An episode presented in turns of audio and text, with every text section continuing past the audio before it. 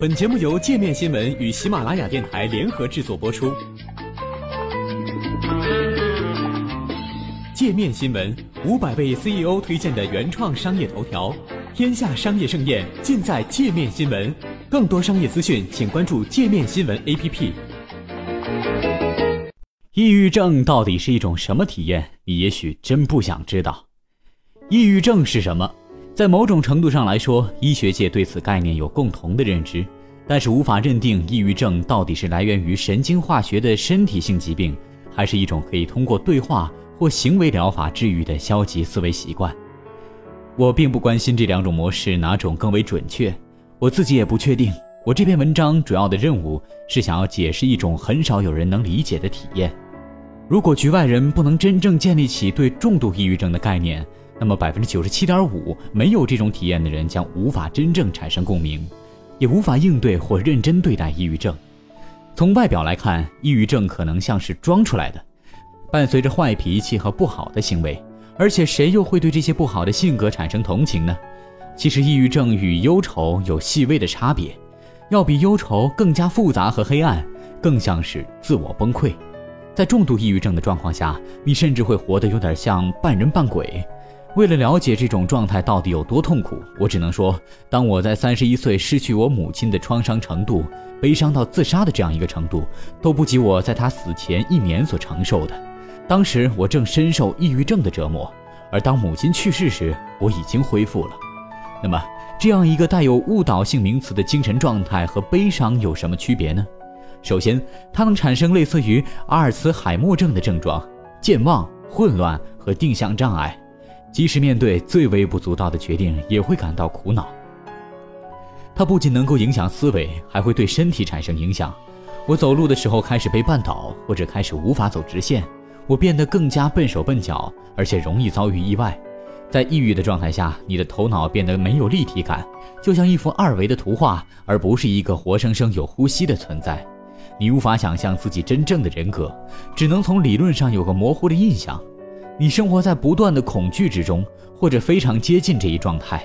虽然你也不明白自己到底在恐惧什么，你的胸口有一种沉重压抑的感觉，就好像你挚爱的某个人去世了一样。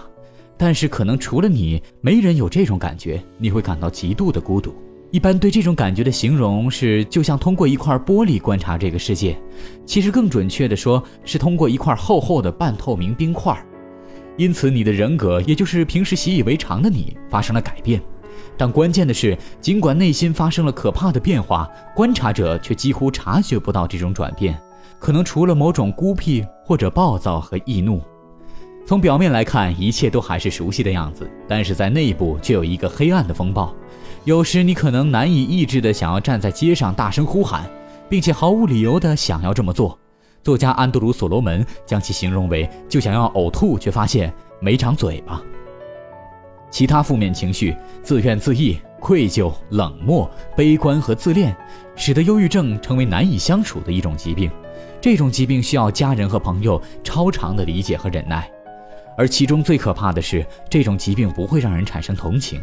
患上抑郁症之后，除了被误当成一个有点悲惨无爱的人之外，你还得面对人们认为你有点疯癫这一事实。人们不相信你能成为负责的父母、伙伴，甚至是雇员。因此，在痛苦列表上还可以加上羞辱这一项。这当中有个悖论：你希望这种疾病得到认可，但同时你又想否认自己得了这种病，因为它声名狼藉。当我状态不错的时候，我很爱开玩笑。能够对别人的经历感同身受，具有好奇心的同时又能适应环境，并且还很开朗和友好。许多非常优秀的娱乐圈人士和创意人员都深受抑郁症的困扰。虽然实际上唯一真正大量患抑郁症的艺术家群体是作家。我认为抑郁症也有好的方面，它帮助我得到了一项事业。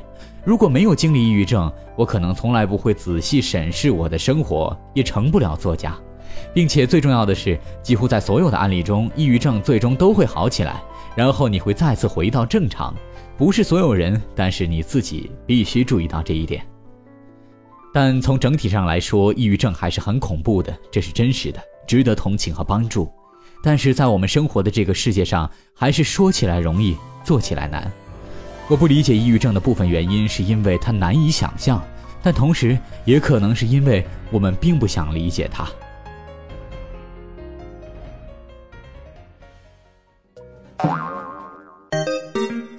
还想了解更多世界各地的商业趣闻，请关注“界面天下”频道微信公众号“最天下 The Very World”。